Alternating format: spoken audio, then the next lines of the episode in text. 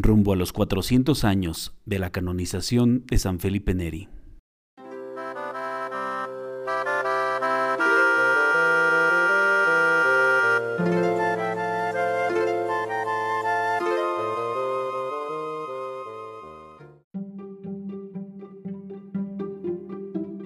Hola a todos. Jesús en el Evangelio de San Lucas menciona, el que no recibe el reino de Dios como un niño, no entrará en él. La infancia puede ser una gran etapa en donde lo que más abunda es la diversión y la inocencia.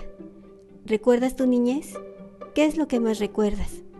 Quizás puede ser algún juego que jugabas con tus amigos o algún pasatiempo que compartías con tus hermanos o con tus papás. O puede que recuerdes alguna travesura. ¿Acaso algún programa favorito? O tal vez puede que en la infancia hayas encontrado la ayuda de Dios. Esto le pasó a mi amigo Felipe Neri. Permíteme contarte este pasaje.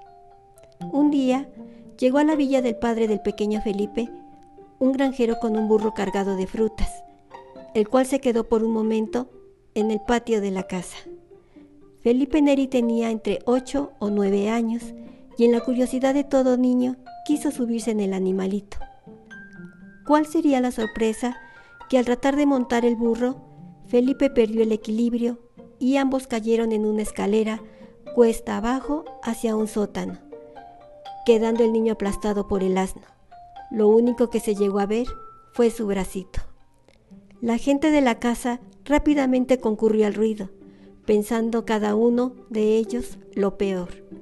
Una mujer que corrió deprisa al lugar lo sacó de debajo del animal y para asombro de muchos, Felipe salió sano y salvo, sin que en él apareciera ningún signo de maldad.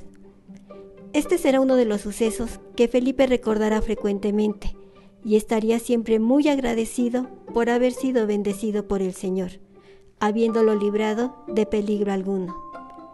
Que nuestro camino también sea un camino de agradecimiento hacia el Señor Acompáñanos en este recorrido hacia los 400 años de la canonización de San Felipe Neri.